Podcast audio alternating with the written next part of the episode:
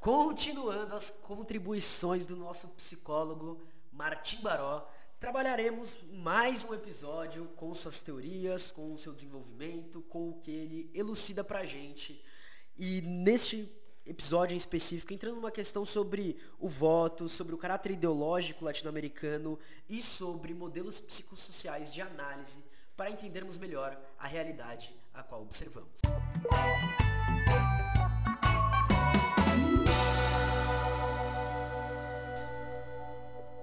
Antes de começar, família, queria lembrar vocês de seguirem nossas redes sociais, arroba morcego, underline, marcos, underline, no Instagram e no Twitter.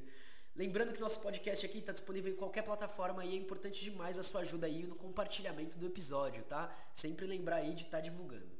E também que nosso episódio está sendo gravado, agora começamos esse, pro, esse projeto aí, lá na twitch.tv barra caverna morcego, a, a, rede social de live, onde a gente também está divulgando aí, é, fazendo leitura, fazendo discussão, assistindo One Piece e vários outros projetos que vão englobando, tá? Se você curtiu o projeto, você pode apoiar a gente em apoia.se barra caverna morcego, no nosso pix, mpbl97531.gmail.com, que também é aí o nosso e-mail para contato, então chama a gente para os projetos, tá bom família?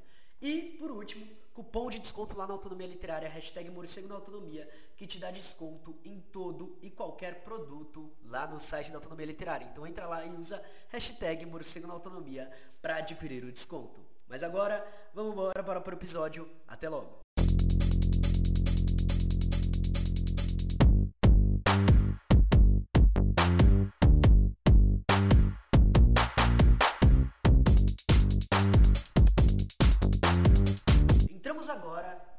No texto dele de 1983, aonde ele define o objeto da psicologia social como o que há de ideológico na ação humana. Por isso, a gente precisa repensar é, os psicólogos sociais na própria psicologia social. E esta autoanálise é um requisito particularmente importante para uma psicologia social da ação política. Levando em conta que nesse episódio ele vai trabalhar com sociólogos também, também é o nosso papel dentro da sociologia repensar a própria sociologia. Um dos meios de saída desse estudo é pela psicanálise. De um lado tem Talcott Parsons, com uma visão conservadora, em que contemplava o mundo a partir do Olimpo, né? aquela visão do intelectual de cima. A gente tem William Haidt, que estava colado nas lutas operárias antifascistas, mas talvez é, o maior, e com certeza um dos maiores, nomes que a gente tem dentro desse ramo aí. Não é Freud, família, mas é Fanon, Franz Fanon. Para quem a luta revolucionária é, não era o produto da imaturidade edípica, mas o esforço que a gente tem para encontrar a nossa própria identidade histórica, expulsando violentamente do país e do seu psiquismo a presença opressiva do colonizador. Esse movimento vai acontecer quando se analisa a própria violência, e que quem estiver fora desses marcos de poder, na violência, vai ser caracterizado como o que chamamos de terrorista. Isso vai ficar para o próximo episódio. Ele abre isso daí aqui, tá? Em síntese, o que se busca é efetivar uma psicologia social da política, que ofereça uma contribuição significativa. Então, o próprio ponto de partida é a compreensão da possível ideologização dentro da própria psicologia social. Portanto, a, ideologia a, a ideologização ela acontece a nível de sociedade, mas também acontece a nível dos próprios estudos da sociedade. E das ciências sociais como um todo, né? Quando a gente observa que os autores trazidos já naquela época como conservadores são os únicos que ainda hoje fazem parte do currículo do curso. Como, por exemplo, o próprio Talcott Parsons, que faz parte da, da carga obrigatória das ciências sociais da USP. Portanto, dos interesses das forças que distorcem a análise, mesmo que seja apenas para se, for, se tomar consciência das próprias limitações. E assim, não apresentar como história universal, o que não passa de fofoca provinciana. Por estarmos falando particularmente de El Salvador, né, que é da terra aí do nosso Martim Baró, a gente tenta universalizar alguns elementos para nossa realidade. Portanto, a gente lembra que El Salvador está em um contexto de guerra. E o próprio fato de El Salvador ser um país historicamente independente e que sofre com a intervenção norte-americana. Portanto, a gente está falando de certas particularidades, onde nesse trajeto de universalizar elementos para nossa análise, para os tempos atuais, para aqui para o Brasil, tem que levar algumas co coisas em consideração. Por isso, o autor vai nos levar a pensar e analisar as ações políticas, seja de grupos, seja de pessoas, não a partir de uma ordem mais ou menos estáveis, mas uma verdadeira desordem determinada, o que exige uma, uma compreensão distinta sobre as instituições sociais, sobre o confronto de forças sociopolíticas, sobre a estrutura normativa ou sobre os processos de socialização ou participação política. Temos a população e reações frente aos grupos guerrilheiros e frente às forças armadas, naquele contexto da guerra. Mas Martim Baró, num primeiro momento, vai optar para olhar para outro lugar, que são as eleições. Abre aspas. Porque toda vez que a população salvadorenha se envolve em novas eleições, o mundo contempla extasiado em seus televisores, possivelmente via satélite, um povo analfabeto, faminto e em guerra civil participar com entusiasmo do principal ritual da democracia de tipo norte-americano. Os dados de votação, apesar de uma falta de registro eleitoral, levavam a crer que o povo havia optado por não ir de acordo com os movimentos insurgentes, como que numa negação da alternativa política radical. Porém, o que se comprova após as eleições é que houve uma mentira nos dados. Houve má organização, houve violência e outros elementos. E com isso, os números concretos de pessoas votantes nem chegou ao, ao número que a pesquisa apresentou. Então, explicando um pouco. Ele opta por olhar para as eleições porque as eleições realmente é esse festival da democracia, né? Festa da democracia, como inclusive setores da esquerda gostam de chamar.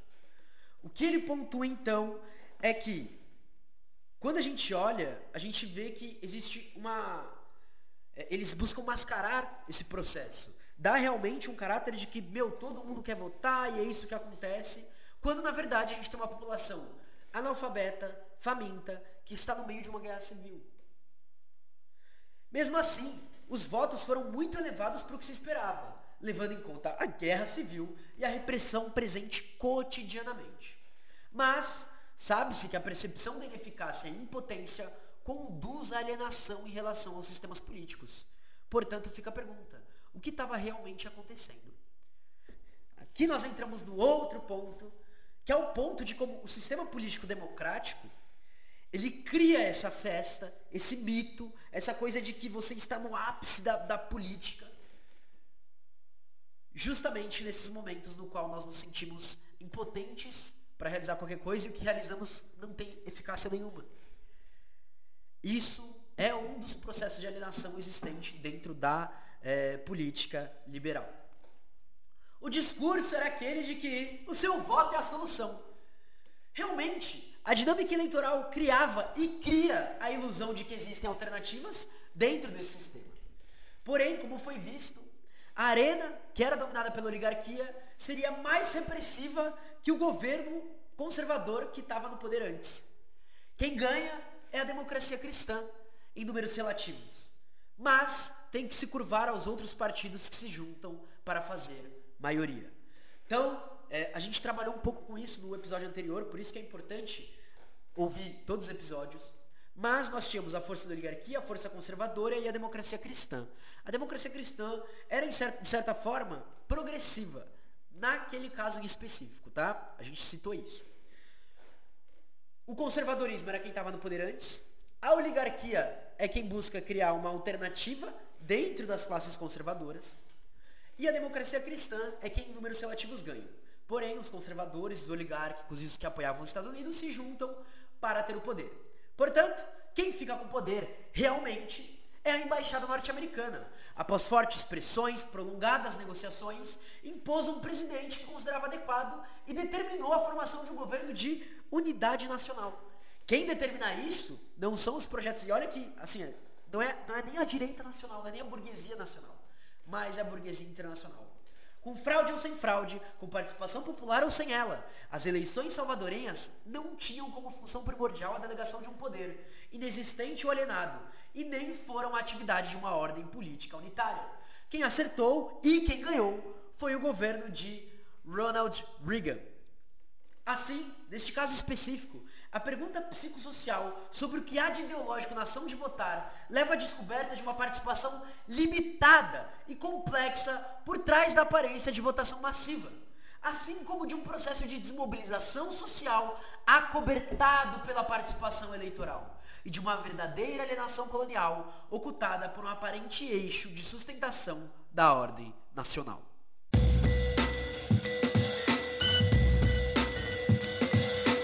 Queridos filósofos, queridos sociólogos progressistas, queridos psicólogos sociais, não brinquem, não brinquem tanto com alienação, aonde o mais fodido é a nação estrangeira. Rock Dalton, Poemas Clandestinos. É assim que Martin Baró abre seu texto de 1987, texto em que ele vai abordar o caráter do fatalismo, percebendo que todas as contradições são possíveis no mundo latino-americano. Enfim, a gente vê, né? Quando a gente olha e fala, putz, a gente entrou numa realidade distópica aqui no Brasil, é isso. É aqui que abrange suas observações sobre como parece que nós estamos imersos em um cochilo forçado, um estado permanente de dormência, que nos tira da posição de sujeitos históricos. Presos no passado, quando o presente chega estamos muito distantes, nos tiram a memória histórica, sem projeto de vida, não resta mais nada do que a perspectiva da aceitação fatalista. Aos seres humanos não resta nada mais além de acatar seu destino e submeter-se à sorte que é prescrita por sua sina. O fatalismo parte de uma ideia de vida pré-definida, ou o fato de as ações não mudarem e até a existência de um ser todo-poderoso que é, possui leis imutáveis. Com isso surge a resignação, que é a não aceitação disso, a indiferença, que é simplesmente olhar e falar, tá bom, dane-se, e a aceitação desse sofrimento. Esses elementos serão demonstrados no conformismo e na submissão, mas também na, na passividade, na perda do passado e na desistência da construção do futuro. Cabe então examinar se o fatalismo corresponde a uma atitude real dos latino-americanos, se nós realmente somos fatalistas, né? se a gente realmente aceitou isso, ou não. Ou seja, a gente precisa verificar se faz parte de um processo concreto da nossa realidade social. Para propor uma diferenciação dos esquemas nas sociedades, o autor diz que é particularmente interessante observar a diferença desses tipos de esquemas mentais, das crenças, do sentimento de inevitabilidade e da passividade, nos cubanos e depois do triunfo da Revolução. Inclusive, a própria luta pode se associar ao processo de fatalismo. A rebelião pode ser uma resposta a isso. O que se chega mais, ser, mais perto dos inúmeros estudos que o autor apresenta, porque ele vai dar, lógico, 300 milhões de exemplos que a gente não, não dá para trazer aqui. Mas o que se chega mais perto é que os traços fatalistas estariam, portanto, vinculados com as condições econômicas, políticas e culturais de cada sistema. Portanto, esse caráter que vem de forma ideológica de submissão, de aceitação, a simplesmente impotência. Não surge simplesmente porque, ah, não, porque é o povo latino-americano, eles são um povo sentimentalista. Tem como base a própria estrutura social e formação das condições econômicas, políticas e culturais aqui. O fatalismo é uma dessas profecias autorrealizadas que impede qualquer, qualquer sentido de mudança e de transformação. Um núcleo que vai analisar o fatalismo como parte do caráter latino-americano reforça a visão colonial. Seja com o Desal, seja com o Duran, autores que, quando a gente lançar aí o PDF, estarão lá as referências.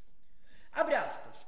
A dicotomia social seria produzida por deficiência psicossocial dos setores marginalizados, submistos, presentistas e receosos de toda mudança. O psíquico seria o fundamento da estruturação social, e não o inverso. A incorporação ou não das pessoas ao sistema estabelecido dependeria, portanto, de seus traços de caráter e não, de, não da natureza social. Portanto, a gente aceitaria esse fatalismo porque é, a gente seria fatalista na verdade porque nós somos povos atrasados. Essa é a visão dessa ideia quase colonial, dessa ideia colonialista, na verdade, desses autores previamente citados.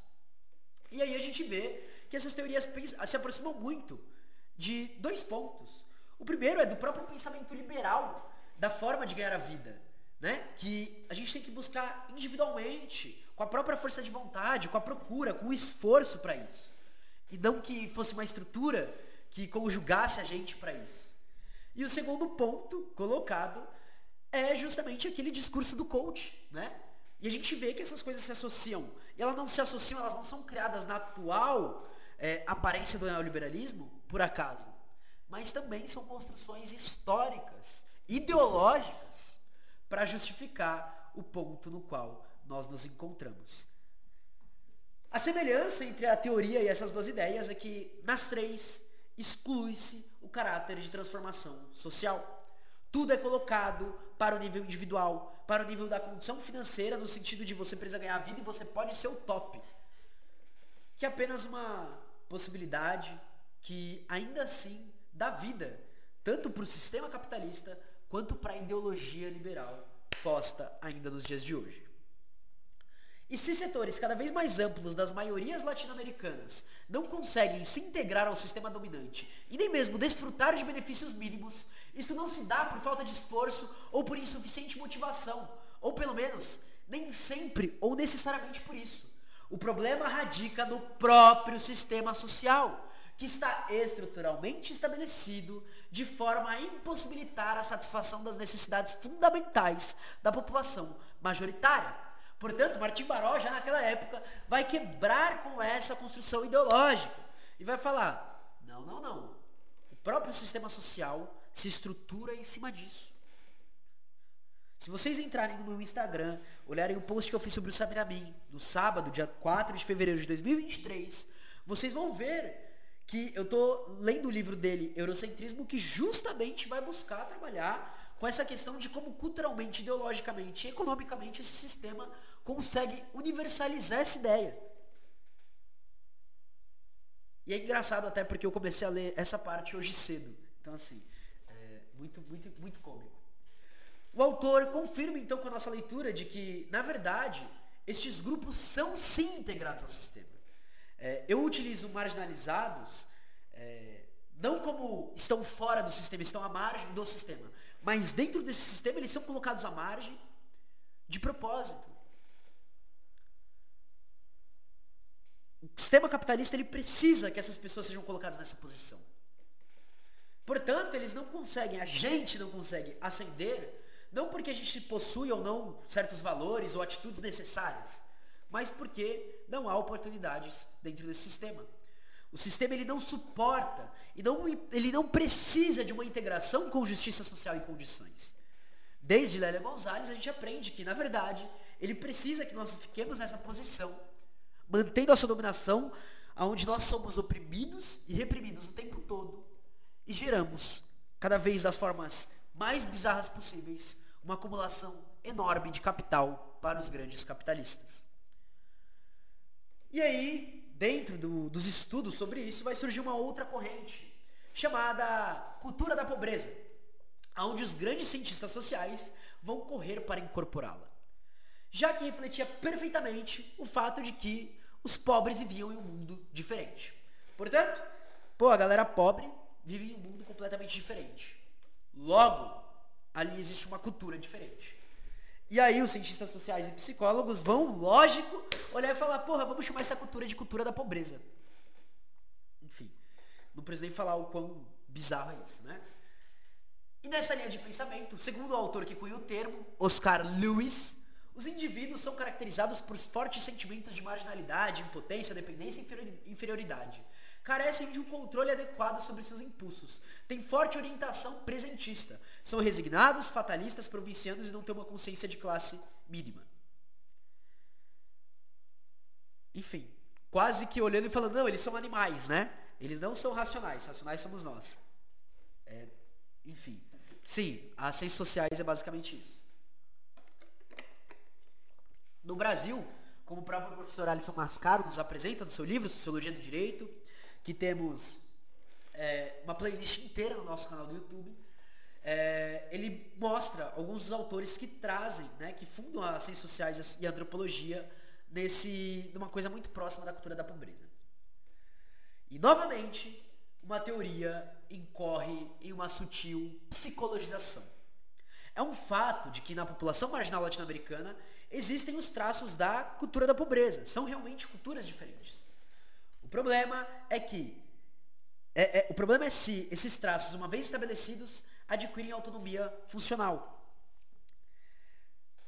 Portanto, se o fatalismo atinge uma população majoritária, ele não é algo puramente psicológico.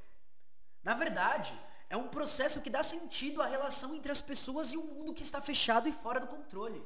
Isto é, trata-se de uma atitude continuamente causada e reforçada pelo funcionamento opressivo das estruturas macrosociais.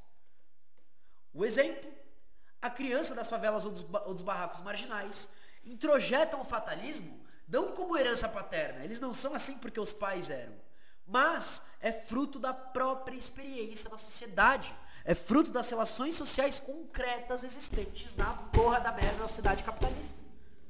Se essa cultura da pobreza existe, é impossível eliminá-la enquanto se mantém a pobreza e as estruturas econômicas que socioeconômicas que a reproduzem e perpetuam.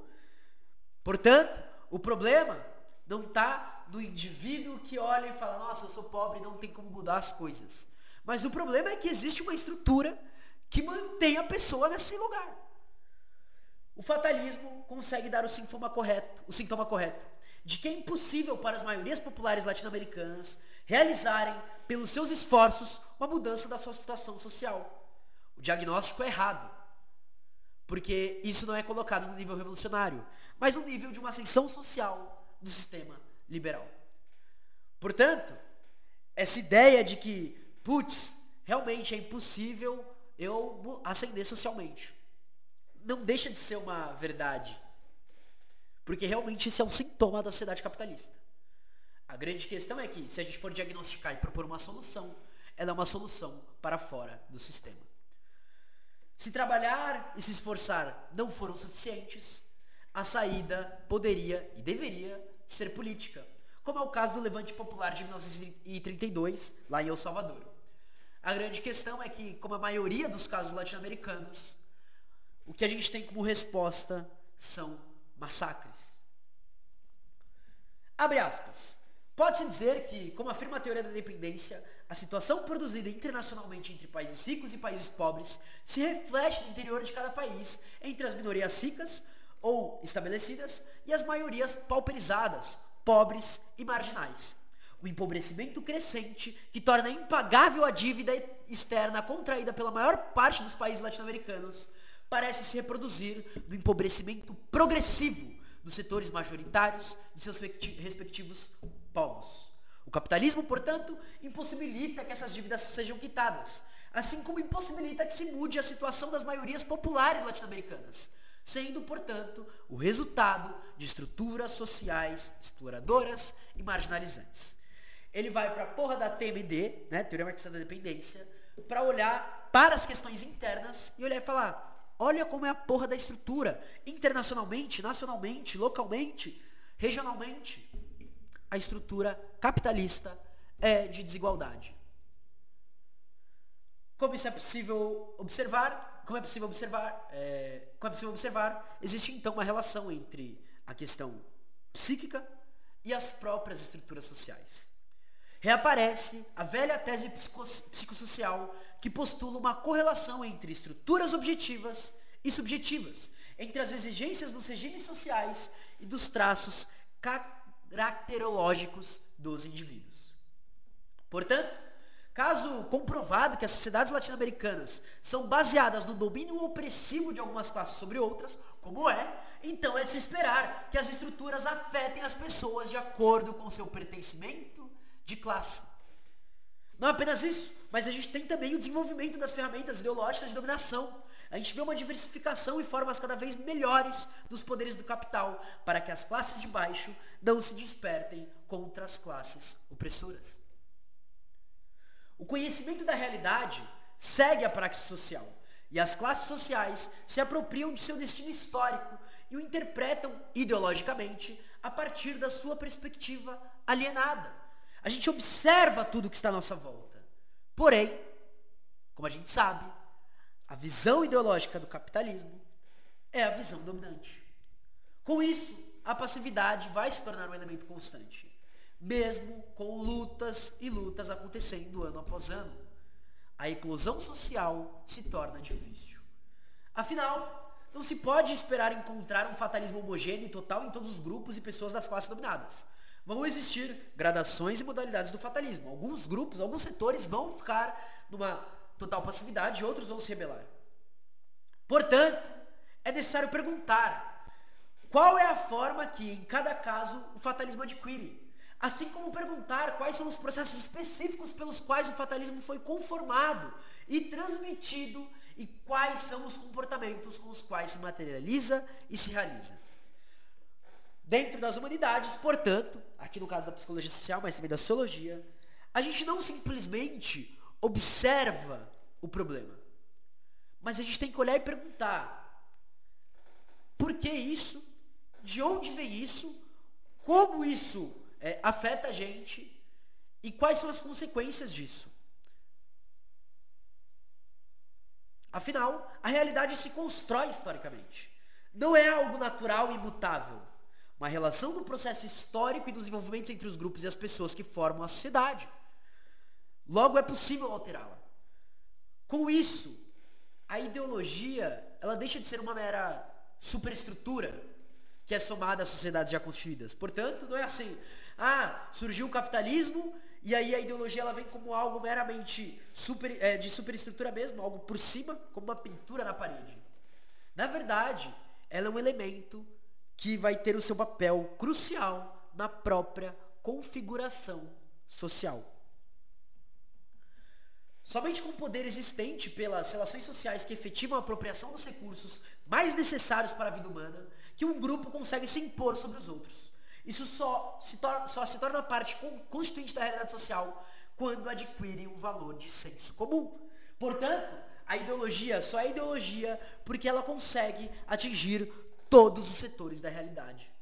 A colonização social somente consegue se enraizar quando é articulada ideologicamente na mentalidade de pessoas e grupos, conseguindo assim se justificar, ou seja, saindo de dado construído historicamente para se tornar algo natural, imutável e universal. É o que acontece, por exemplo, com as afirmações racistas, que no Brasil é usado muito contra as pessoas negras e os povos indígenas, a partir de estereótipos construídos em toda a formação dessa, entre aspas, nação. E esse é o papel do eurocentrismo na colonização. É afirmar que a única verdade, a única verdade universal é a verdade universal do capitalismo moderno que se construía. Que a única visão de mundo, de civilização, de avanço, de evolução é capitalismo e Europa. Agora Estados Unidos, talvez Japão, Alemanha, principalmente na Europa. Porém, esse é, é, essa é a construção ideológica que a gente passa a. A gente está em 2023, um pouquinho mais de 500 anos. Franz Fanon, quem acompanhou como psiquiatra os processos de libertação do povo argelino, aprendeu a profundidade alcançada pela colonização na estrutura somato-psíquica do colonizado. A violência imposta pelo colonizador, ela é introjetada pelo colonizado. A gente absorve isso, ficando ancorada na própria musculatura, como uma atenção reprimida, e na mente como uma culpa assumida. Isso mostra como o poder age e como ele se modifica para que o controle permaneça. A negação da sua própria existência como pessoa é o que, em última instância, impede que o colonizado assuma totalmente as estruturas colonizadoras. Só a consciência da dominação pode permitir que nós nos vejamos como sujeitos históricos e que estejamos prontos para levar a cabo o projeto de libertação e emancipação.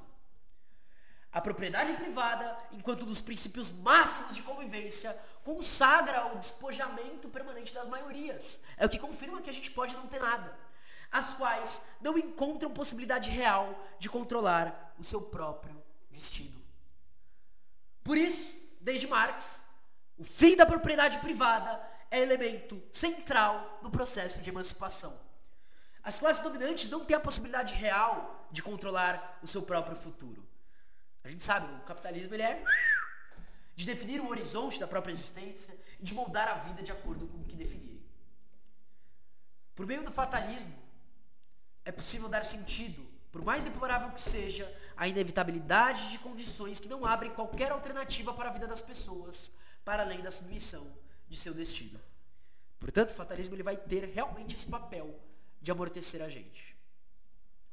Paulo Freire, em Pedagogia do Oprimido, também observa como o fatalismo faz parte da ideologia do oprimido, que encontra-se imerso em uma realidade de despojamento e impotência, que aparece como uma situação limite, que não pode ser superada. Toda essa situação vai ser individualizada, internalizada dentro de cada pessoa. Nem respostas coletivas a gente consegue dar. Dessa forma, não apenas a história se consagra como destino, mas são asseguradas as vias para sua reprodução e permanência. Por meio da atitude fatalista e do comportamento submisso, o oprimido contribui para a manutenção das condições de opressão. Um, um camarada é, é, um camarada não, nossa, eu viajei, tá? Mas é, esse entendimento de que foi foi num livro na verdade, tá? É, a luta de classes ela tá amenizada, por exemplo, ah, entrou o Lula e tal, não sei o que, alguém de esquerda politicamente. Na verdade não, porque a gente não luta contra um governo. A gente luta contra um sistema, a gente luta contra pessoas que estão excessivamente explorando. Toda vez que parece que deu uma suavizada nas coisas, muitas vezes, na verdade, a gente está tomando um pau. E esse processo de aceitação ele vai querer confirmar isso, que a gente continue a apanhar, às vezes inclusive sem perceber, ou só aceitando mesmo, entendendo que a gente está apanhando, para que o, o movimento do sistema se mantenha. Se o fatalismo promove a aceitação da realidade vivida, ele se torna então uma arma ideológica, das mais fortes para a própria classe dominante. A aceitação ideológica do fatalismo produz aceitação prática da ordem social opressiva. Porém, Fanon nos recorda que, por mais profunda que seja essa dominação, ela nunca é completa. É na violência física, ancorada em sua musculatura, que está prestes a se organizar e se manifestar como violência libertadora. A semente da rebeldia, de recusa a um destino injusto, não necessita ser semeada. Ela encontra-se no espírito do colonizado e demanda apenas encontrar uma circunstância propícia para brotar as condições objetivas e subjetivas da revolução. Quando se altera a perspectiva puramente individual, demonstra-se a possibilidade de alterar as condições sociais, se altera também a visão individual. Ou seja, a questão é mudar a relação entre a pessoa e seu mundo, o que supõe tanto uma mudança pessoal quanto uma mudança social. É necessária uma experiência real de modificação de seu mundo e de determinação de seu próprio futuro. Trata-se de um processo dialético em que a mudança das condições sociais e a mudança das atitudes pessoais vão se possibilitando mutuamente. Quando você decide mudar as coisas apenas sozinho, nada se altera. Porém, quando você faz esse processo coletivamente, o processo dialético se permite acontecer. E três pontos vão, vão concentrar a nossa luta contra esse fatalismo e a aceitação passiva da realidade. E aqui, família, eu quero que vocês guardem esses três pontos. Primeiro ponto, recuperar nossa memória histórica, acabando com o presentismo, recuperando a memória do passado, pessoal e coletivo.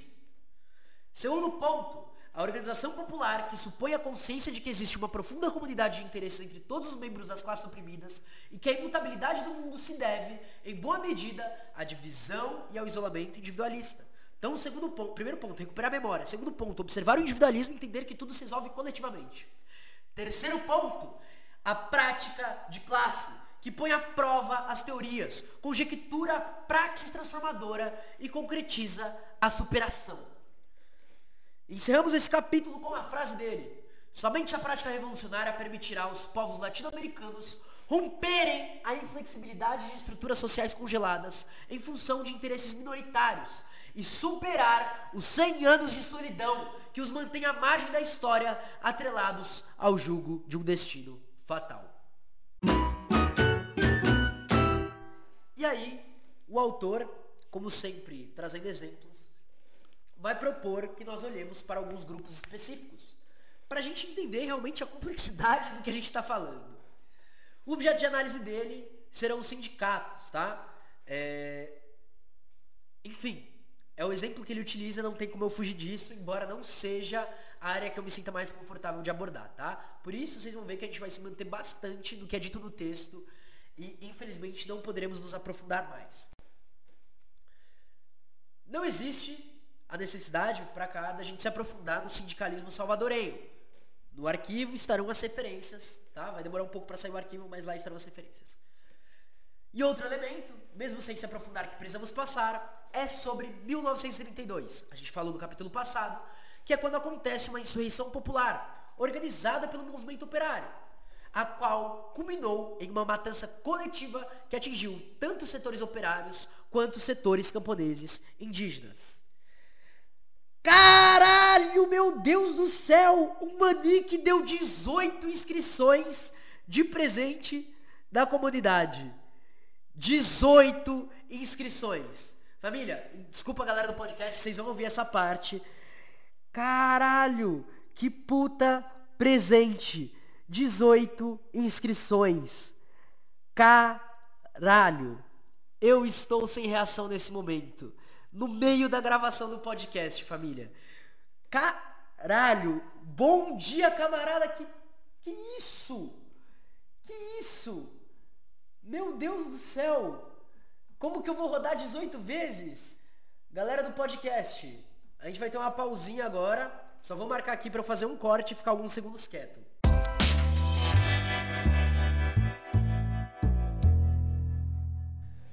Então, retornando, desculpa aí galera do, do podcast aí por esse. Enfim, é que enfim, as coisas acontecem e a gente tem que mostrar também. É isso. Caralho, estou fazendo live, escolha minha. É, é, isso. Mas então a gente falou da matança coletiva dos setores operários e setores indígenas. Essa data, portanto, vai marcar é, uma luta contra uma ordem política e econômica e uma luta pela justiça social. Só que, obviamente, vai ser utilizada como espantalho pelas elites dominantes, alegando que aquilo era o comunismo e utilizando isso daí de justificativa para a proibição dos sindicatos. Pelo próprio desenvolvimento industrial, apenas nos anos 70 que os sindicatos vão ter força. Então a gente está falando de uma diferença de 40 anos. 1932 a primeira, a primeira matança contra os sindicatos e depois eles só vão ter força em 1970. A organização sindical então se tornou politicamente perigosa porque ela se articulou em federações que por sua vez se integraram com outras organizações em grandes movimentos populares. E aí, a partir dos anos 70, então, elas vão integrar o Bloco Popular Revolucionário, a Frente de Ação Popular Unificada, profundamente combativos, capazes de mobilizar grandes massas de partidários e simpatizantes operários e camponeses. Se a gente lembrar, então, nos anos 70 que eles começam a ganhar força, nos anos 80, né, 80 e 81, que vai eclodir a guerra civil é, em El Salvador.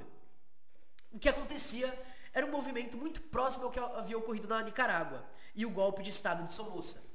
O golpe de Estado de 15 de outubro em El Salvador apenas serviu como uma crise de transição que abriu um, as portas para um período de desmobilização popular e reconstrução do aparato estatal. Assim como aconteceu em Nicarágua, portanto, assim como acontece aqui no Brasil, assim como acontece no Chile, assim como acontece na Bolívia, toda vez que as mobilizações populares ganham força, é preciso arrumar um meio de desmobilizar. Então reparem que em 2013 a gente tem uma revolta popular no Brasil. A cooptação feita pela direita dessas revoltas posteriormente é no sentido de realmente desarticular a pauta e movê-la para outro canto. De modo que nós teremos um golpe da Dilma Rousseff, a prisão do presidente Lula e várias reformas passando. Reparem que são anos de estruturação em torno de algo que era uma ascensão popular, que é uma resposta constante do próprio sistema capitalista. A gente não pode ter a ilusão de que, ah, não, mas é, rebel, é se rebelar é coisa do imperialismo e tal, não sei o quê. Não, não é. Não é. Porém, contudo, entretanto, o capital sim se articula para a cooptação disso.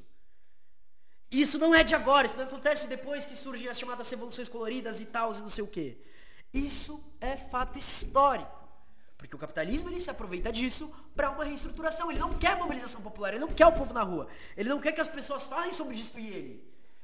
Porra, você acha que a, a burguesia que tem poder econômico, político, que controla a mídia, vai querer que a galera queira cortar a cabeça deles e eles percam tudo que eles têm e foda-se?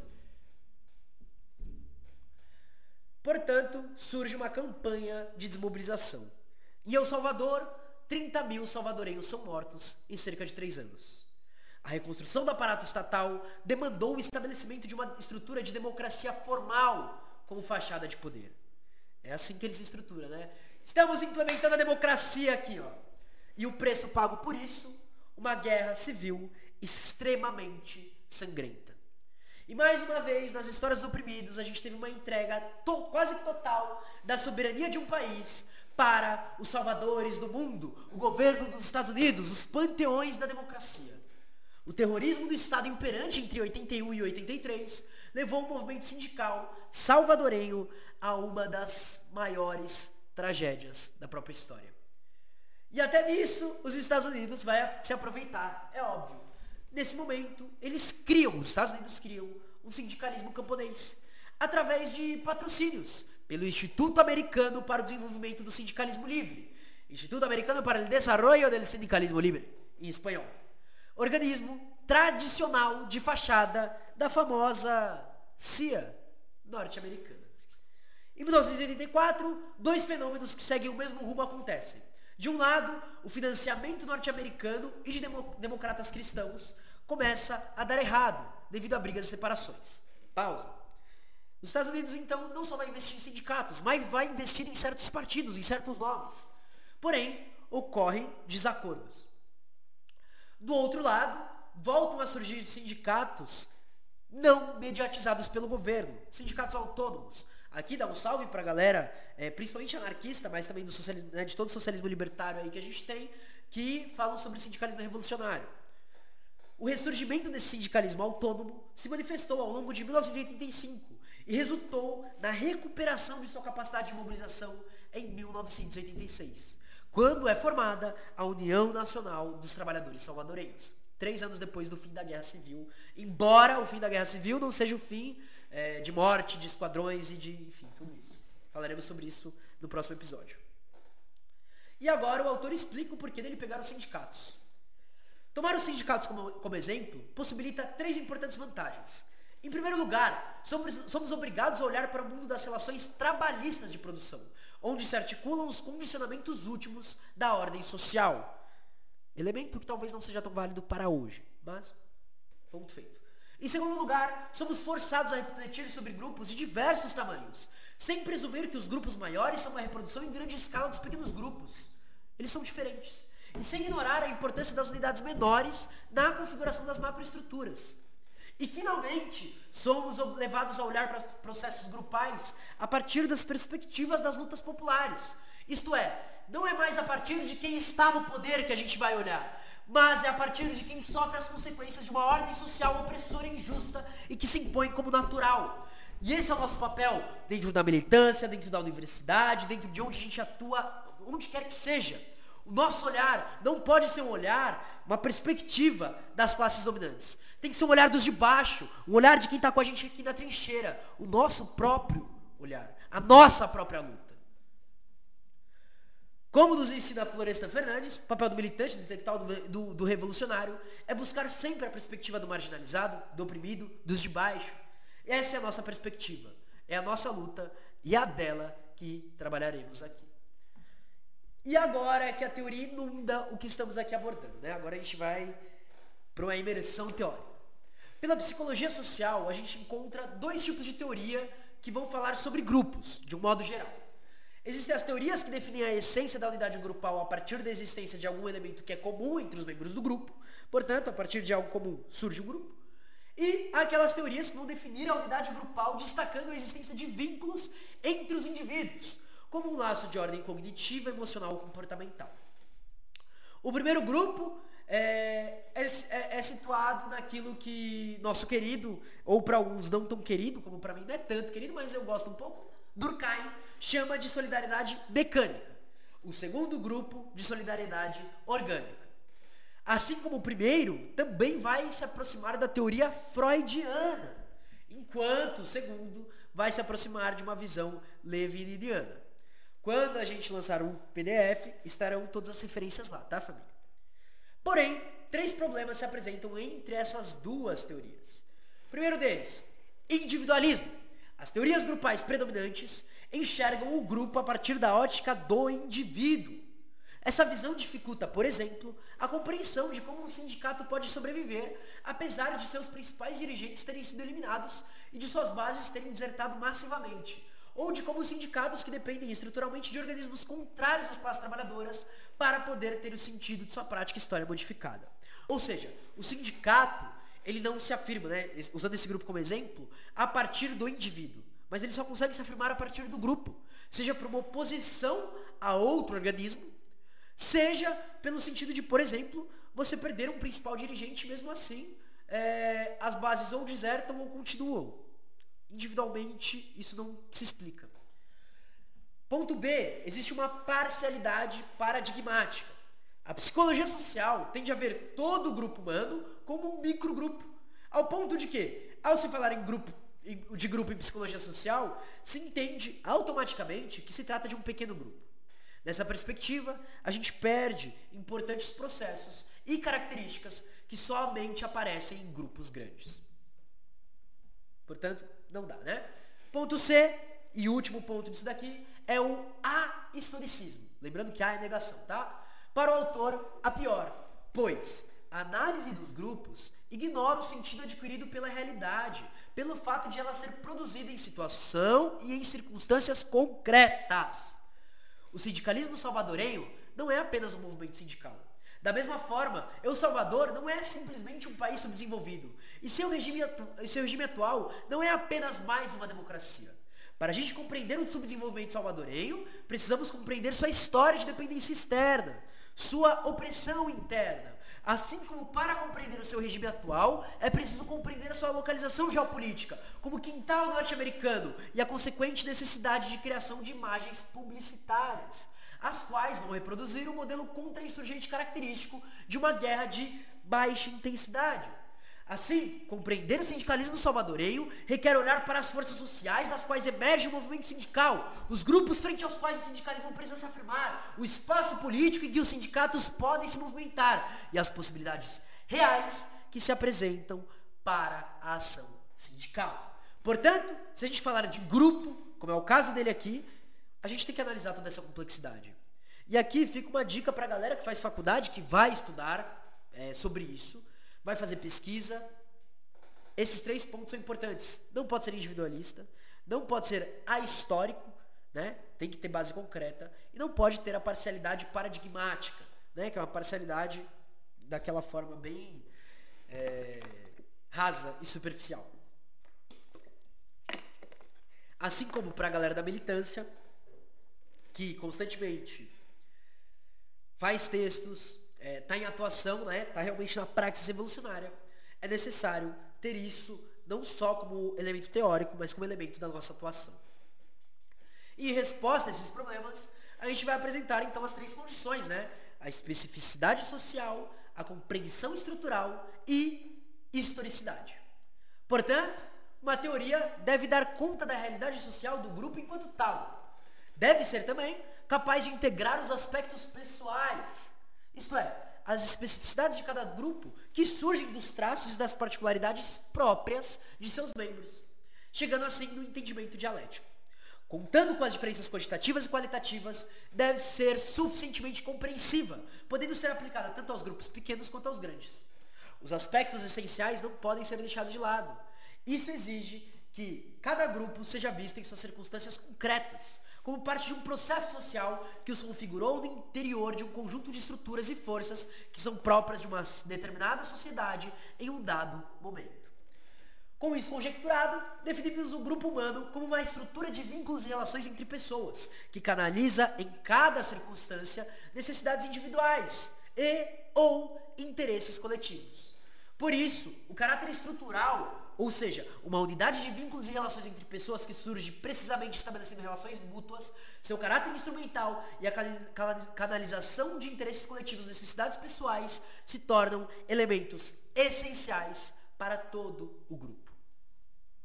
Uma visão histórico-dialética do grupo humano nos leva a postular três dimensões essenciais: sua identidade, seu poder e sua atividade. E aqui a gente, mano, a gente entra numa parte muito da hora complexa, mas muito boa desse texto, tá? A identidade vai definir o que é ou qual é o grupo em questão.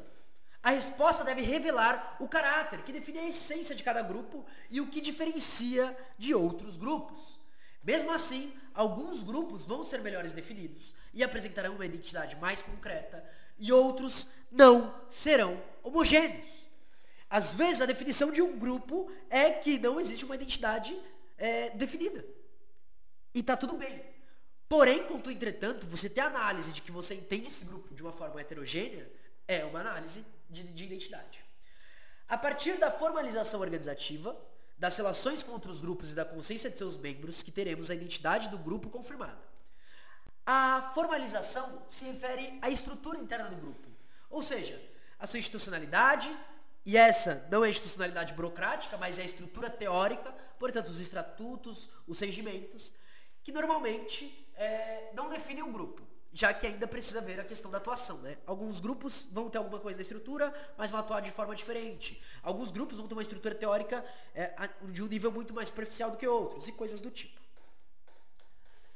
Anziel e Martin dizem que os grupos vão desde aqueles com uma estrutura muito débil, como multidões, até aqueles profundamente estruturados, como aqueles que os autores chamam de grupos secundários, ou até de organizações, porque aí já tem uma forma organizativa.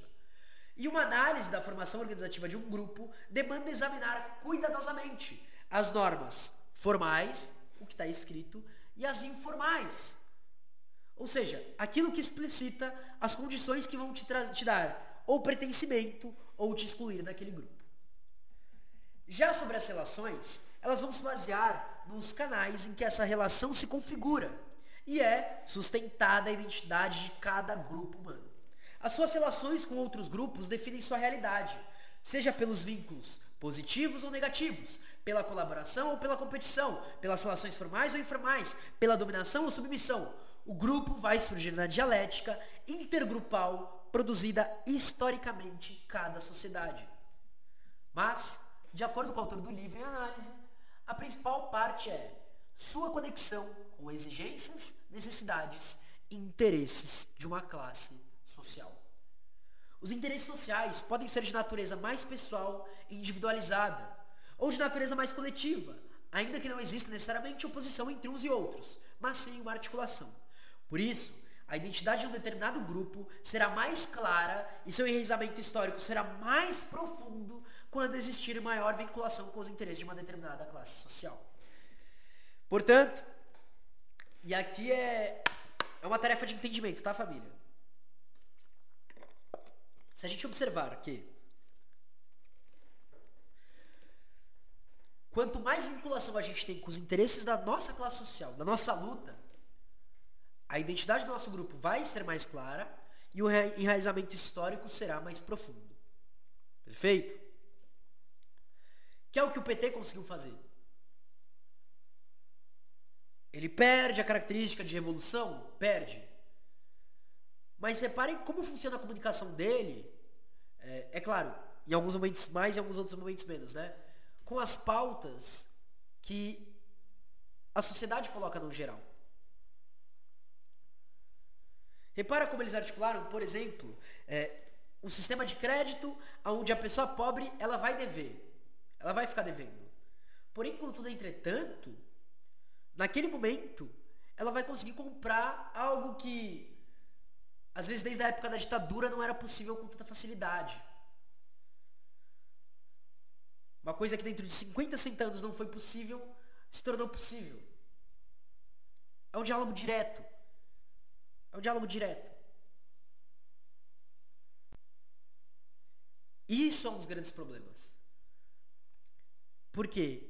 Isso caracteriza a hegemonia deles e dificulta que nós rompamos com isso, né? que nós além de trazer isso, tragamos uma política revolucionária.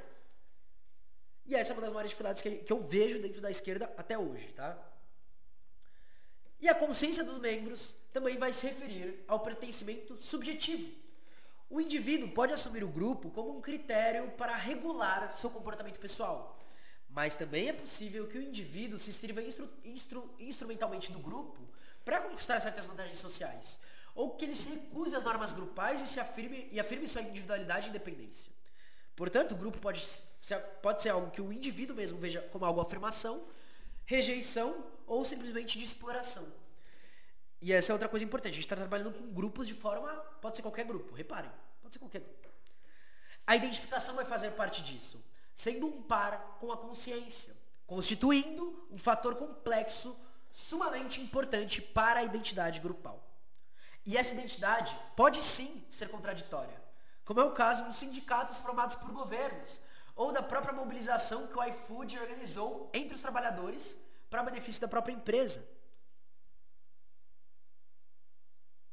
Reparem que o capital ele explora isso também. Outro ponto, então, é a desmobilização e a promoção de uma falsa consciência entre os membros do grupo. Processo que a gente vê, por exemplo, nas intervenções imperialistas ou, enfim, nas ascensões da direita a nível histórico. Porém, é importante ter isso em mente. Os grupos, quaisquer que sejam, não são necessariamente radicais. Porém, entretanto, é, o capital ele sabe utilizar do que ele tem. Ele sabe utilizar as armas que ele tem. É isso que eu queria dizer. Então, entrando em termos mais próximos daqueles usados por Paulo Freire, Michael Billig vai retomar a distinção de grupos em si, grupos para si. Somente quando um grupo adquire essa consciência e busca adequar sua identidade e suas metas aos seus vínculos objetivos, isto é, quando canaliza os interesses da classe social da qual é parte, pode-se, então, falar de um grupo para si. Portanto, a própria burguesia consegue formar um grupo para si. É... E aí entra o segundo ponto, né? Que não é só a identidade que nós temos, mas nós temos também o poder grupal, que não deve ser concebido como um objeto que é possuído, pois o que os grupos e as pessoas possuem são recursos que permitem ou não conquistar poder em suas relações sociais, de acordo com a natureza de cada relação e das pessoas com que se relacionam. Assim, o poder é definido como a desigualdade das relações sociais que se funda na posse diferencial de recursos, permitindo alguns realizarem e imporem seus interesses sobre os demais grupos, sobre as demais classes. O poder, por se fazer presente em todas as relações sociais, é preciso que se considere cada relação histórica concreta. Afinal, as relações contêm uma multiplicidade de poder. Portanto, um grupo qualquer consegue certas reivindicações e outras não. No caso de um sindicato, há salário, há demissões, condições de trabalho e outros fatores onde vai implicar numa luta cotidiana que nem tudo é ganho. Às vezes ganha um pouco mais de salário, mas logo em seguida uma demissão em massa. Às vezes consegue condições de trabalho, mas as contratações diminuem. Enfim. É complexo. É complexo. O poder e a identidade de um grupo vão se vincular o que é um grupo, o seu caráter e essa natureza depende, em boa medida, do poder que se dispõe em suas relações com outros grupos sociais. Mas, por outro lado, o poder grupal também depende da identidade, o que em parte significa que depende da consciência e da identificação que os membros possuem dos objetivos grupais. Como qualquer luta pode ser concretizada e massificada sem a identificação dos sujeitos que se vincularão à luta? Como você convence alguém a pegar na arma com você, a estar do seu lado na trincheira, se não existe nenhuma identificação. Além disso, a atividade grupal. A definição de que um grupo humano, do que um grupo humano é, deve incluir o que esse grupo faz ou do que esse grupo realiza. De acordo com o autor, sem fortes realizações, a tendência do grupo é desaparecer. Lembrando que uma atividade pode ser significativa ou importante para os membros do grupo, ou para a sociedade em geral. Para os indivíduos, um grupo será significativo se ele permitir que o indivíduo alcance seus objetivos ou satisfaça suas aspirações. Para a sociedade, um grupo será significativo se produzir um efeito real na vida social. A atividade também terá um reflexo direto na própria consciência do grupo. A falsa consciência e a alienação produzem, geralmente, um efeito contraditório e atividades que não resultam os melhores benefícios.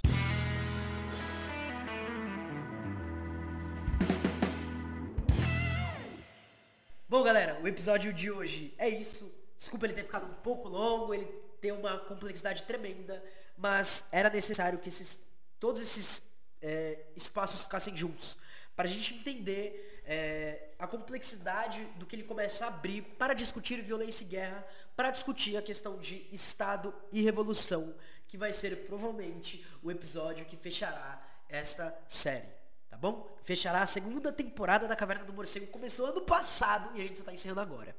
Antes de encerrar, queria lembrar vocês aí de compartilhar, divulgar, tá ligado? Manda um episódio pra geral, de seguir nossas redes sociais também, de, mano, ou chegar na live com nós, tá ligado? Dar uma força. Vocês ouviram, acontece coisas malucas na live, tá ligado? Muito importante é a ajuda de vocês. E tamo junto, não esquece, cupom de desconto rolando, formas de apoiar estão aí. E leiam Martim Baró. A gente fica por aqui. Queria agradecer geral que acompanhou nós, que ficou até aqui, ouviu até o final. Geral que tá na live também, um grande salve, um grande beijo. Tchau!